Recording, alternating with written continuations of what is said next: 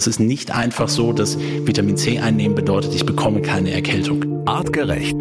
Health Nerds. Mensch einfach erklärt.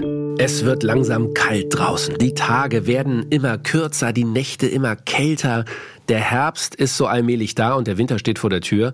Und ob wir es wahrhaben wollen oder nicht, die Erkältungszeit steht an. Viele sind verschnupft schon jetzt. Ich genauso. Ich habe es letzte Woche schon erzählt, habe mir eine schöne Erkältung auf dem Oktoberfest in München eingefangen. Bin immer noch nicht so richtig fit. Aber Matthias Baum aus dem Health Nerds Wissenschaftsteam, du musst es rausreißen. Du bist hier Last Man Standing. Ähm, du bist die, die Eiche, die nicht erkältet ist, die gesund ist und äh, 100 äh, Prozent deiner geistigen äh, Kräfte uns heute zur Verfügung stellst. Mein Lieber, herzlich willkommen. Vielen Dank, Felix. Ich freue mich wie immer mit dabei zu sein.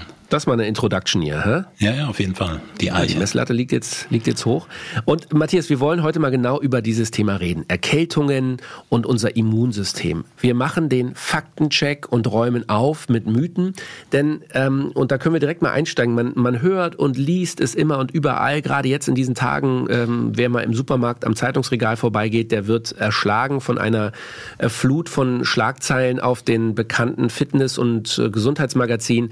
Alle reden reden irgendwie immer davon, dass wir unser Immunsystem boostern können, dass wir unser Immunsystem unterstützen sollten jetzt, dass wir es stärken können. Ist das denn überhaupt möglich, Matthias? Wie müssen wir uns das vorstellen? Können wir unser Immunsystem wie eine leere Batterie wieder aufladen? Ja, das Bild ist gut. Viel besser, das ist das Bild, was vermittelt wird. Ne? So eine Art Batterie. Ja. Ein schwaches Immunsystem bedeutet, okay, 0% oder 20% im Akku. Und äh, wenn wir es dann stärken wollen, dann ähm, können wir es irgendwie aufladen und das im besten Falle mit irgendwelchen Substanzen, Stoffen oder ähnlichem. Und da gleich mal vorweg, kann man nicht. Also so funktioniert es nicht. Und dieses Thema Boostern ist ja definitiv ein omnipräsenter Begriff gerade in den letzten Jahren gewesen hat auch nochmal einen anderen Zusammenhang, ist eher auch eine Vokabel. Lass uns heute darüber sprechen, was das Immunsystem dann wirklich ausmacht, was sind Bestandteile davon. Und äh, klar kann man etwas unterstützen tun, aber es geht weniger um das Thema Stärken und den Akku aufladen, sondern mehr darum, dass das Immunsystem richtig arbeitet. Und richtig arbeiten bedeutet, flexibel zu sein auf die Reize, mit denen man konfrontiert wird. Und Aha. darauf können wir schauen. Das ist schon mal das erste Learning. Äh, das habe ich mir jetzt direkt hier auch mal aufgeschrieben. Ein flexibles Immunsystem, so hast du es gerade genannt, das ist der Schlüssel im Grunde zu äh, einer möglichst ähm, guten Gesundheit. Erklär uns das näher. Das Immunsystem an sich, es ist so ein abstrakter Begriff. Viele haben wahrscheinlich eine ganz falsche Vorstellung. Ich inbegriffen das Immunsystem, was ist das? Ist das eine Armee von Zellen, die durch den Körper flitzt und immer guckt, hier ist irgendwas nicht in Ordnung, wir müssen reparieren? Wie müssen wir uns das vorstellen? Naja, guck mal, ein System heißt erstmal, da spielen wahrscheinlich auch verschiedene Organe und verschiedene Zellen, wie du es genannt hast, mit rein. Es gibt organbezogen natürlich auch Teile des Immunsystems, bedeutet ähm, Barrierebereiche, da wissen wir, da findet immer irgendetwas mit dem Immunsystem statt. Was sind Barrierebereiche? Also Darm, Oberfläche, aber eben gerade, wenn wir über Erkältungen sprechen, so Sinusitis, also so, so ähm, Nebenhöhlen, Nasen, Nebenhöhlen, Rachenentzündung, Mandelentzündung, da findet dann relativ viel Aktivität statt. Und das Gewebe, was dazugehört, ist lymphatisches Gewebe, also die ganze, das ganze Lymphsystem gehört mit dazu.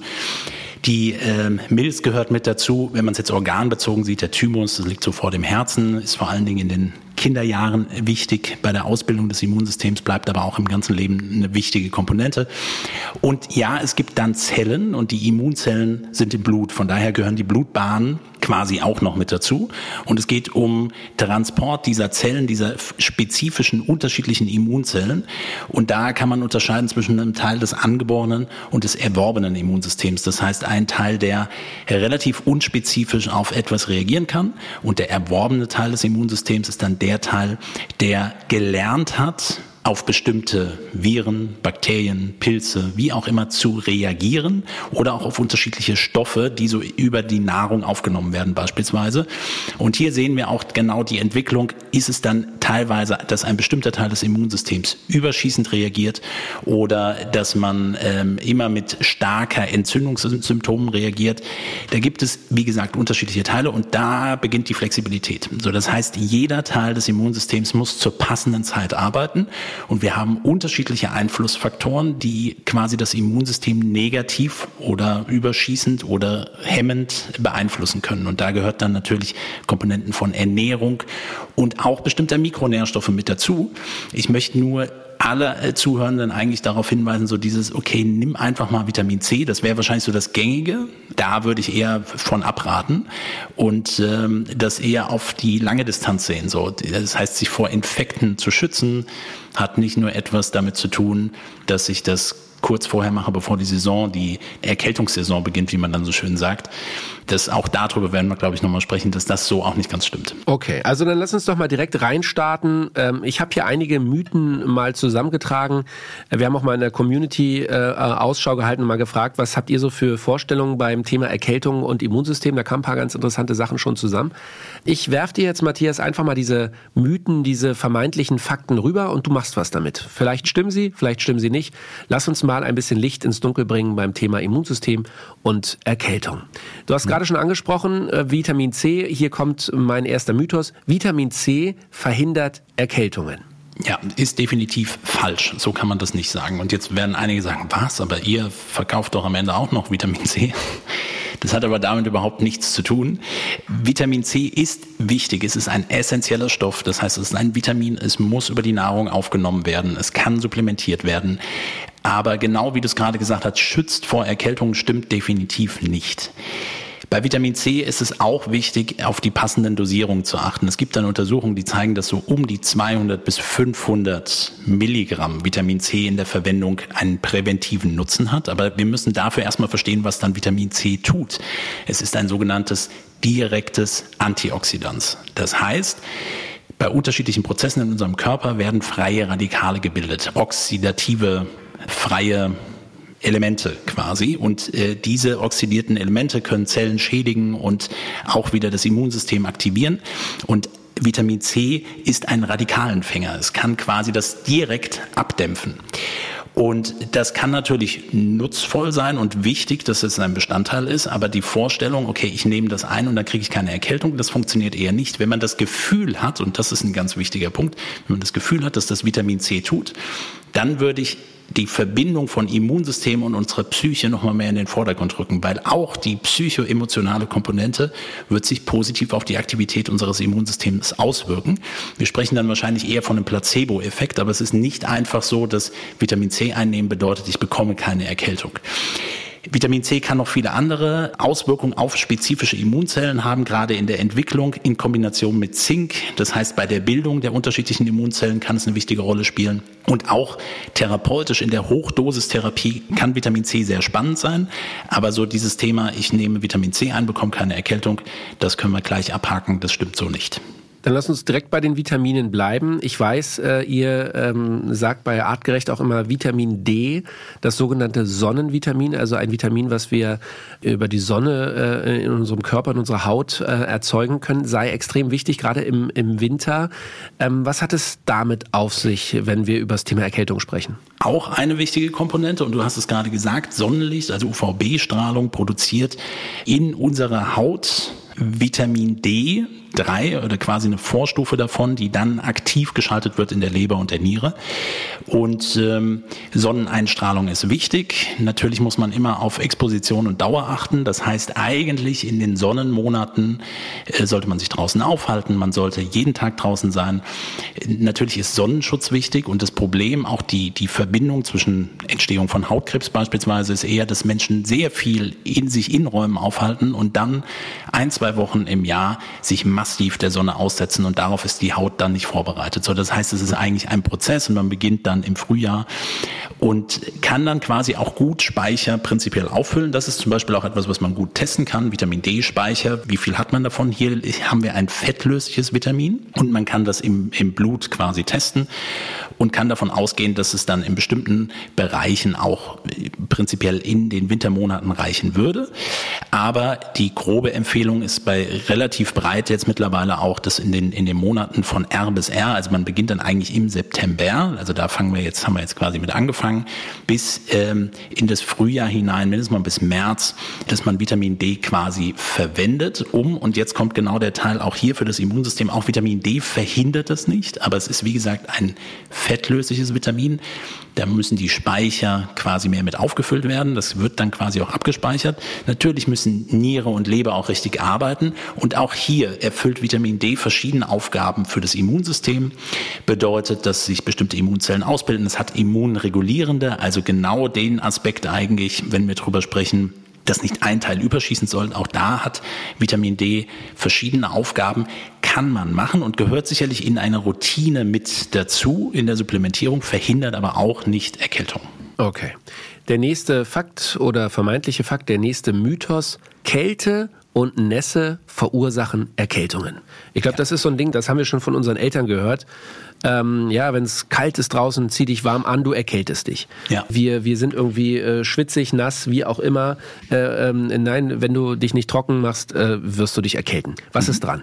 Ich meine, in der letzten Folge, als du von deiner Erkältung gesprochen hast, auch schon darüber zu sprechen, denn die Begrifflichkeit liegt ja nah. Erkältung hat irgendwas mit Kälte zu tun und das ist der auslösende Faktor. Fakt ist hier auch, Nein, es ist nicht der unmittelbare Zusammenhang, dass eine Erkältung durch zu viel Kälte entsteht. Was ist Kälte? Es ist ein natürlicher Stressor, mit dem wir im Laufe der Evolution immer wieder auch konfrontiert worden sind. Und wir können darauf reagieren. Wir haben schon häufiger auch darüber gesprochen, dass Kältereize auch sehr positive Effekte haben können. Und der Grundgedanke ist relativ einfach. Kälte macht so viel Stress, dass das Immunsystem gehemmt wird. Und sicherlich gibt es bestimmte Bereiche und bestimmte Intensitäten, wo auch der Stressor quasi zu hoch werden könnte. Also sicherlich muss man darauf achten. Aber es gibt keinen direkten Zusammenhang. Weil was verursacht eine Erkältung? Im Regelfall sind es Viren. Und Viren haben wir und deswegen haben wir die Korrelation zwischen, und das ist es jetzt genau, es ist eine Korrelation, aber keine kausaler Zusammenhang, bedeutet, wir haben in den kalten Monaten mehr Erkältung mit bestimmten Viren. Warum? Die Viren sind immer da, aber unser Verhalten verändert sich. Es wird kühler, also gehen wir weniger raus.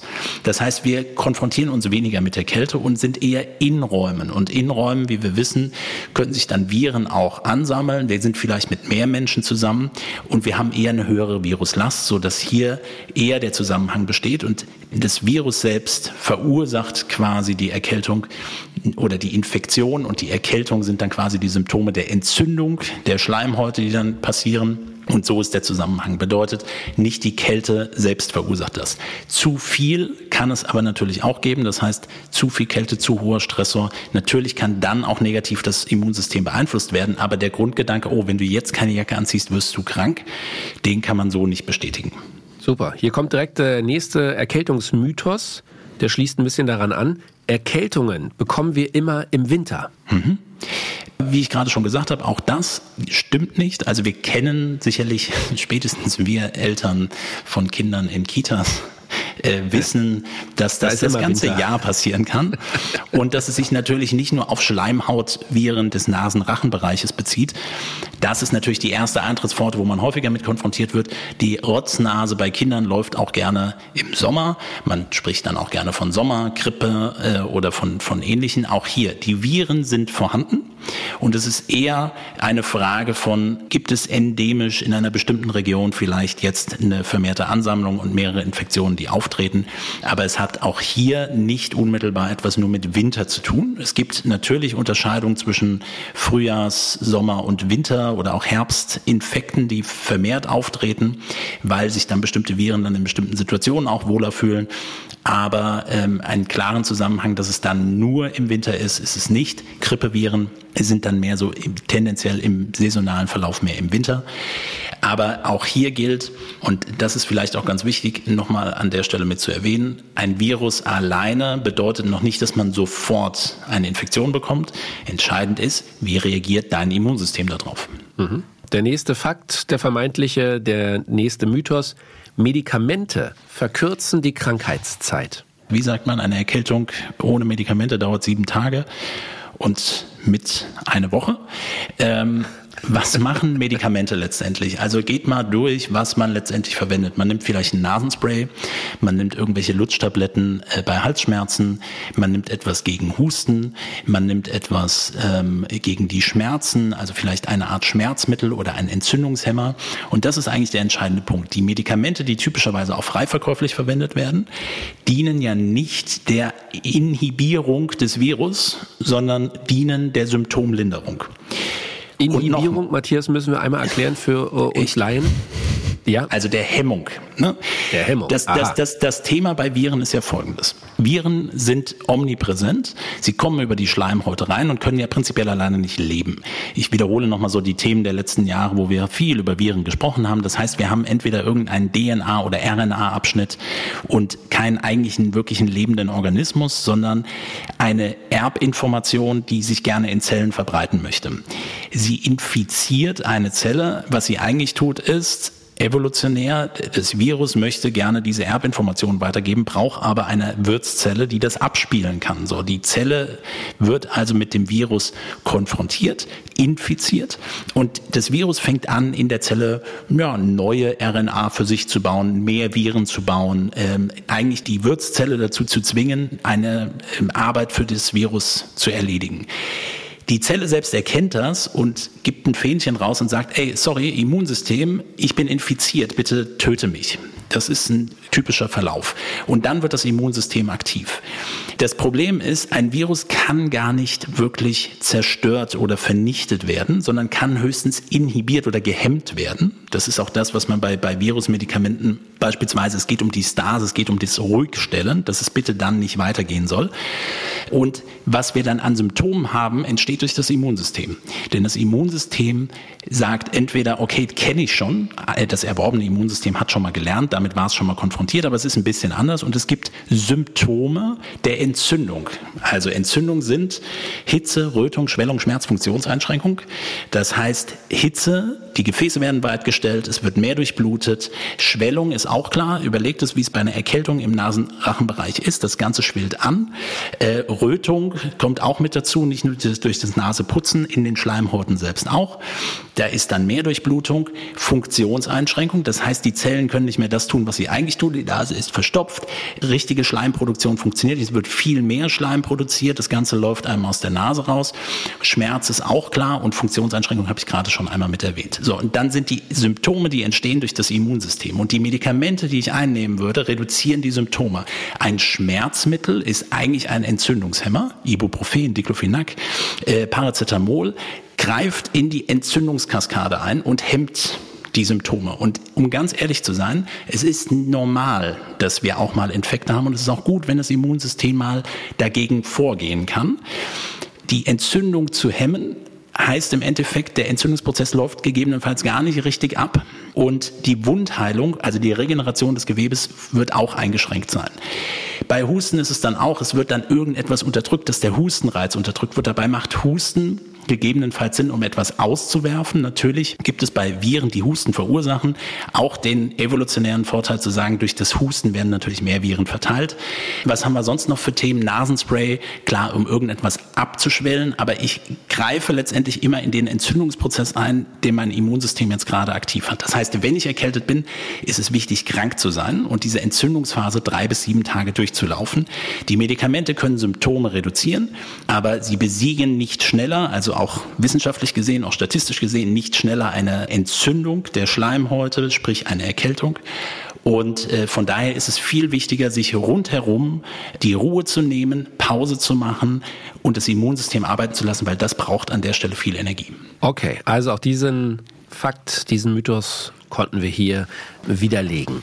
Der nächste Mythos, Matthias, äh, du hast schon kurz äh, vorhin über äh, Kinder und Grippe ähm, gesprochen. Hier kommt der nächste Mythos. Wenn einer in der Familie erkältet ist, haben es bald alle.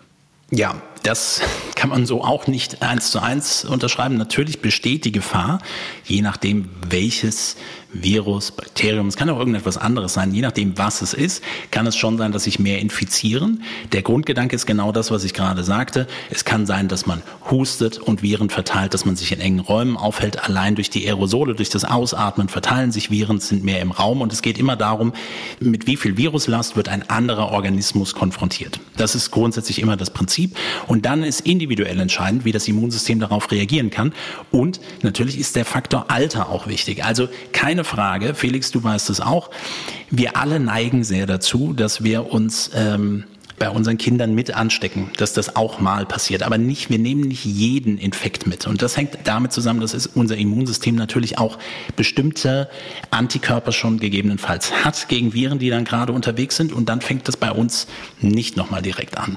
Bei dir auch. Also du hast die Erkältung gefühlt in München bekommen, aber sehr wahrscheinlich sich schon vorher infiziert. Also wahrscheinlich vielleicht auch eher aus der Kita-Zeit kommt noch irgendetwas mitgenommen. So, bedeutet, es gibt natürlich bei Infektionen ein höheres Risiko, dass sich die Kohorte, die Familie, die engere Umgebung mit ansteckt. Dann kommt es so ein bisschen drauf an, sind denn einige schon immun dagegen, können die sich schon dagegen wehren, ob sich das dann wirklich weiter verbreitet. Und ähm, hier ist wirklich der entscheidende Faktor, individuell zu schauen, wie gut bin ich in der Abwehr. Und jetzt hier nicht ein schwaches Immunsystem bedeutet im Regelfall dann nicht, dass die Batterie leer ist, das, was ich eingangs gesagt habe, sondern dass es nicht flexibel reagieren kann. Und wenn man dazu neigt, dass man dann so einen Infekt auch mitnehmen kann. Aber es gibt nicht, wenn es einer hat, bekommen es auf jeden Fall alle. Okay, auch das ein Mythos, den wir also hier ähm, widerlegen konnten. Geht direkt weiter. Unser Immunsystem wird im Alter immer schwächer. Das ist richtig. Das mhm. ist definitiv ein, ein äh, wichtiger Faktor. Wir sprechen hier vom sogenannten Inflammaging, also Entzündungszunahme, chronische Entzündungszunahme im Alter ist Teil quasi so eine Art niedriggradiger Entzündungssituation, die häufiger auftritt. Das heißt, die Immunzellen funktionieren nicht mehr so, äh, wie sie das früher mal getan haben. Das hängt damit zusammen, wie mit allen Zellen, wie das, man erkennt es dann tendenziell an der Haut, wenn sich Zellen immer wieder teilen müssen und neu bilden müssen, dass irgendwann diese Kopien nicht mehr so gut funktionieren. Und das gilt bei Immunzellen auch. Immunzellen haben am Ende ihres DNA-Strangs noch eine Information, wo sie sagen, so eine Art Kopierschutz und wo sie mitteilen, okay, bei jeder neuen Kopie wird das weiter abgekürzt, was die Funktion bestimmter Immunzellen einschränken lässt. Unter anderem auch von neutrophilen Granulozyten. Das ist Teil des angeborenen Immunsystems, die dann zum Beispiel auch nicht mehr adäquat funktionieren, dann auch weniger Lactoferrin produzieren. Das gehört zum Beispiel auch mit dazu.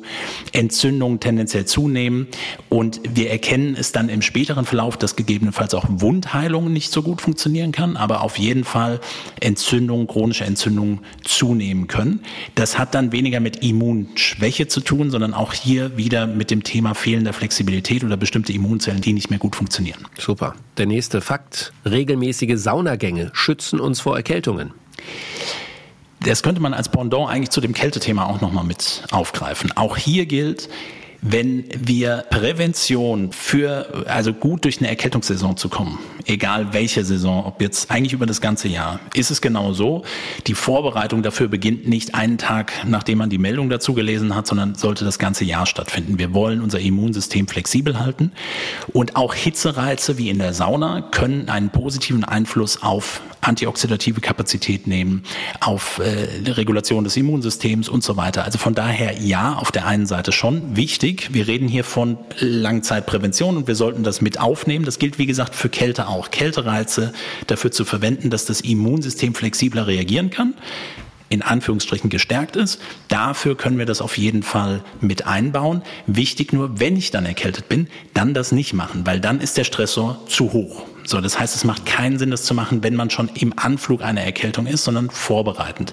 Und das kennen einige, die dann meinen, okay, ich mach mal Sauna, weil ich habe gehört, das ist total sinnvoll, oder ich nutze mal so ein paar Kältereize und steig mal in ein Eisbad rein, dass auch hier die Intensität zu hoch ist und die Belastung zu hoch ist und man hat sich nicht adäquat darauf vorbereitet. Bedeutet, dann ist der Stressor gegebenenfalls so hoch, dass das Immunsystem supprimiert, also gehemmt wird. Ähm, runtergefahren wird und man dann in einem bestimmten Zeitfenster auch anfälliger ist und unter der Erkältung sowieso nicht. Unter der Erkältung oder wenn man eine Infektion hat oder das Immunsystem primär aktiv arbeiten muss, dann heißt es Immunsystem arbeite, nimm dir so viel Energie wie du brauchst. Das Einzige, was ich tue, ist mich ruhig verhalten, mich zu isolieren von der Gruppe und etwas äh, rauszunehmen und eigentlich meiner Sickness Behavior wirklich nachzugehen, meinem Krankheitsverhalten. Mhm. Sehr gut, vielen Dank für die Übersetzung, Matthias. Äh, das äh, Vielleicht natürlich. einen, die, gibt mir die Möglichkeit, einen Nachschub noch zu machen zu dem Thema, was äh, zu der Frage davor, weil das fällt mir gerade beim Thema Sickness Behavior ein.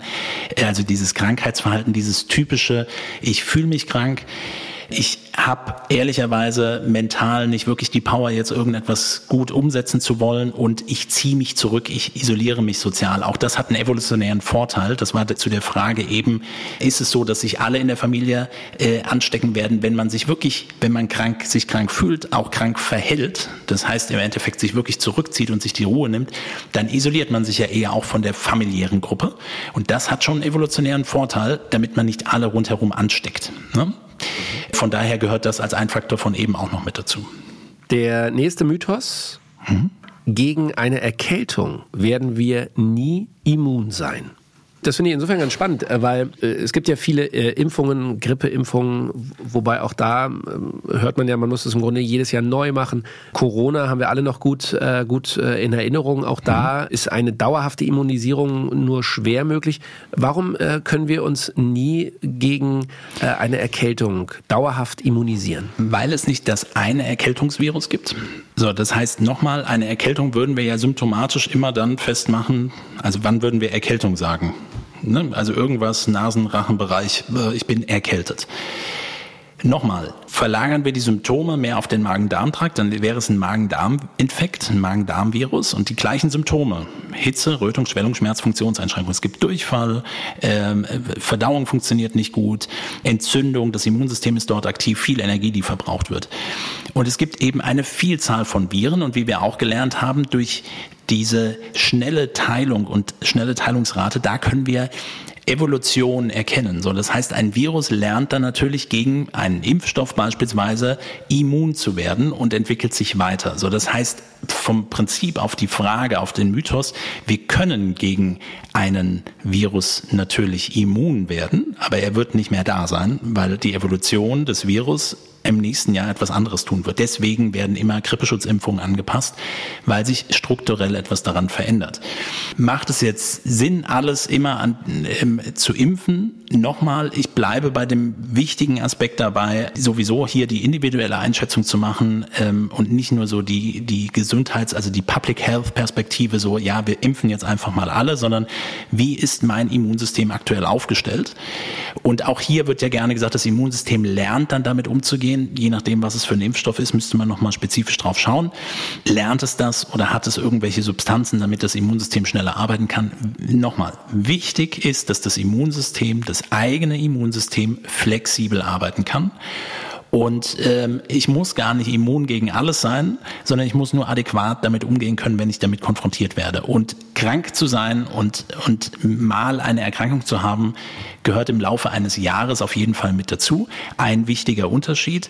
Im Laufe der Evolution haben Viren sicherlich nochmal eine andere Rolle eingenommen, gerade diese sich wiederkehrenden saisonalen Viren, weil sich auch unsere Lebensumstände verändert haben. Ne? Wir leben nicht mehr in kleineren Kohorten zusammen, sondern leben in großen Populationen, neigen dazu, ne, Felix von Frankfurt nach München zu reisen, sich mit Menschen weltweit zu treffen. Das ist eine kulturelle Evolution, die wir durchlebt haben. Und damit müssen wir auch ehrlicherweise sagen, da verändert sich dann auch aus dem Blickwinkel von einer, einer gesundheitswissenschaftlichen Perspektive auch die Verantwortung. Wir wollen das ja tun. Und dann gibt es sicherlich Maßnahmen von Hygienemaßnahmen und Impfung, wo man anders drüber nachdenken kann. Für einen individuell ist der entscheidende Punkt, wie flexibel ist mein Immunsystem und arbeite ich ein Jahr lang oder eigentlich die ganze Zeit daran, dass mein Immunsystem flexibel bleibt. Wenn ich mich über eine schlechte Ernährung, zu wenig Schlaf, zu wenig Regeln Regeneration und sehr viel Stressbelastung mein Immunsystem an der einen Stelle unterdrücke und der andere Teil überschießend reagieren darf, dann muss ich mich nicht wundern, wenn ich auch zu regelmäßigen Infekten neige. Also ich äh, bin ganz begeistert, Matthias, äh, wie du hier Licht ins Dunkel bringst. Danke. Ähm, der nächste Mythos, äh, den ich hier mir notiert habe, das ist so ein Ding, äh, das kennt natürlich jeder. Tee. Tee stärkt unser Immunsystem. Mhm. Ähm, ich weiß also, das ist, das ist über Generationen natürlich schon geprägt. Wenn immer jemand Schnupfen, Husten, Heiserkeit hat, hier trink mal Kamillentee, trink mal diesen Tee, trink mal Kräutertee, Tee, Tee, Tee. Was mhm. ist dran? Tee stärkt unser Immunsystem? Fragezeichen. Gleiches Prinzip. Stärken des Immunsystems, also es kann natürlich ein unterstützender Faktor sein. Ein Ingwertee, auch hier, kann symptomatisch Übelkeit, auch Verdauungsthemen reduzieren. Natürlich sind Substanzen wie Kurkumin, Ingwer, Safran, ähm, haben sie antioxidative Eigenschaften. Das ist ähnlich wie mit dem Vitamin C auch. Schützen Sie, reduzieren Sie die Symptome, würde ich sagen, ja. Ob man jetzt Kamillentee, Pfefferminztee, äh, Pfefferminz gerade nochmal so Schleimhäute austrocknend, also von daher muss man da auch ein bisschen aufschauen. Kamille gerne auch für den Magen-Darm-Trakt. Kann es positive Effekte haben, aber auch hier tendenziell auch eher das Heißgetränk und der psychoemotionale Faktor, der eine wichtige Rolle dabei spielt. Für sich alleine genommen lindert es gegebenenfalls Symptome oder hat eine antioxidative Komponente. Es verhindert es auf jeden Fall nicht. Und wenn man sich damit wohlfühlt, weil man vielleicht auch noch die kindliche Assoziation hat, dass Oma einem auch den Teepot dann hingestellt hat und das quasi für symptomatisch ein positives Gefühl gibt und nicht noch mehr Stress macht, dann würde ich sagen, ja, kann man das mit einbauen, aber dafür gibt es jetzt keine Evidenz, dass man sagt, ein Kräuterteechen verhindert eine Erkältung sowieso nicht oder reduziert vielleicht bestimmte Komponenten, die Symptome etwas, aber ähm, heißt nicht, jeder muss die und die Teemischung trinken. Das heißt, am Ende des Tages, äh, wenn ich schon erkältet bin, ähm, Wenn es mir gut tut, wunderbar, aber es wird den Verlauf der Erkältung nicht verkürzen, nur weil ich jeden Tag jetzt fünf Nein. Liter Tee trinke. Nein.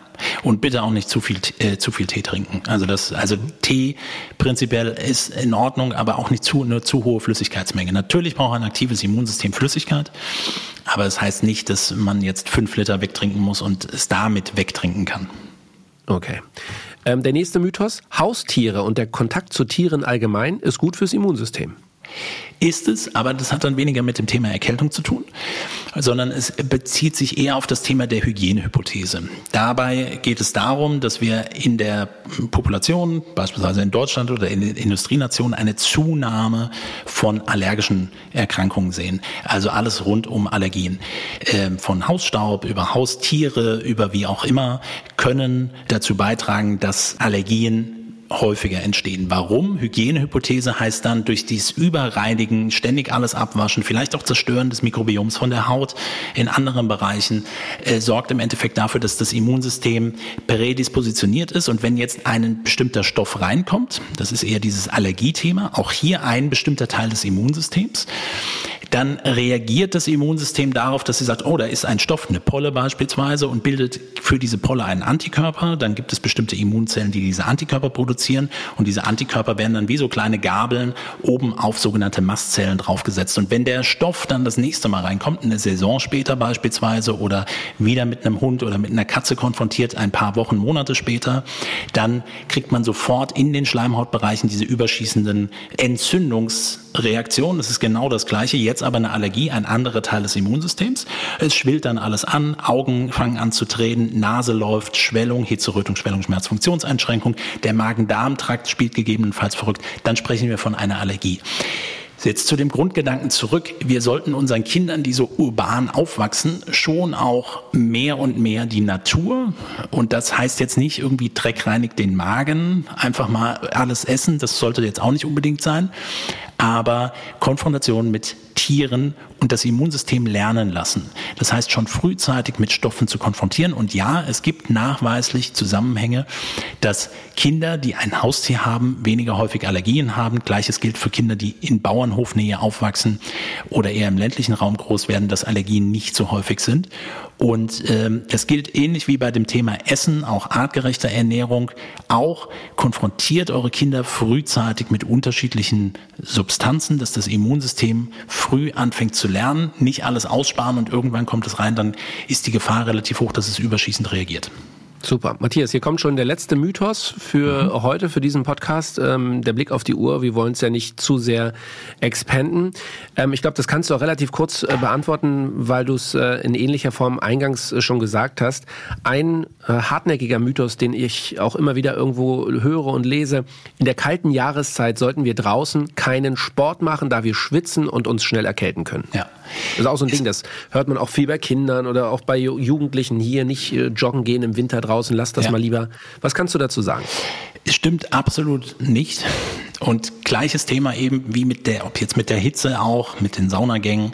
Es ist ein physiologischer Reiz. Natürlich habe ich mit dem draußen Sport treiben, es gilt für Bewegung auch grundsätzlich, mit dem draußen auch atmen. Das heißt, die Kontaktfläche, die Oberfläche Lunge wird auch mehr mit Kälte quasi konfrontiert und muss da auch dementsprechend regulieren. Aber prinzipiell bitte macht auch im Wintersport und macht es gerne auch draußen. Hier ist eher wieder die Frage, die, die Dosis, die das Gift macht. Das heißt, auch wenn ich natürlich völlig untrainiert bin und jetzt sage, okay, ich gehe mal raus und laufe mal draußen, dann kann die Kälte natürlich schon ein Faktor sein, dass der Stressor zu hoch wird und das Immunsystem im Nachgang supprimiert wird. Das gilt für Bewegung auch. Wenn die Bewegungsintensität der Sport zu intensiv wird, also ich erinnere jetzt hier am Wochenende war Berlin-Marathon. Das heißt, Menschen, die dann Marathon gelaufen sind, werden jetzt die nächsten 36 bis 72 Stunden ein sogenanntes Open Window haben. Das heißt, das Immunsystem ist physiologisch supprimiert. Das passiert nach so hohen Belastungen. Und hier ist es ganz entscheidend, das jetzt gut zu überbrücken. Hier würde ich Dinge verwenden wie Vitamin C, alles an Antioxidantien, um sich möglichst gut zu schützen, nicht so stark mit vielen Leuten konfrontieren. Das ist auf jeden Fall ein Faktor. Aber nochmal zurück, draußen mal eine Runde laufen zu gehen im Winter sorgt nicht sofort für eine Erkältung, weil wir wissen, es ist nicht die Kälte alleine, sondern eher die Viruslast, mit der man konfrontiert wird. Und man kann in bestimmten Bewegungsintensitäten, nehmen wir das Laufen beispielsweise, bei 60 bis 70 Prozent der maximalen Sauerstoffaufnahme oder ungefähr ähnlich 70 bis 75 Prozent des Maximalpulses, wenn man da läuft, hat man eine gute körpereigene Antioxidantienproduktion und schützt sich tendenziell eher davor und reguliert das Immunsystem. Reguliert heißt wieder, schafft es, dass es flexibler arbeiten kann. So, das heißt Bewegung als ein wichtiger Baustein sowieso, um das Immunsystem flexibel zu gestalten.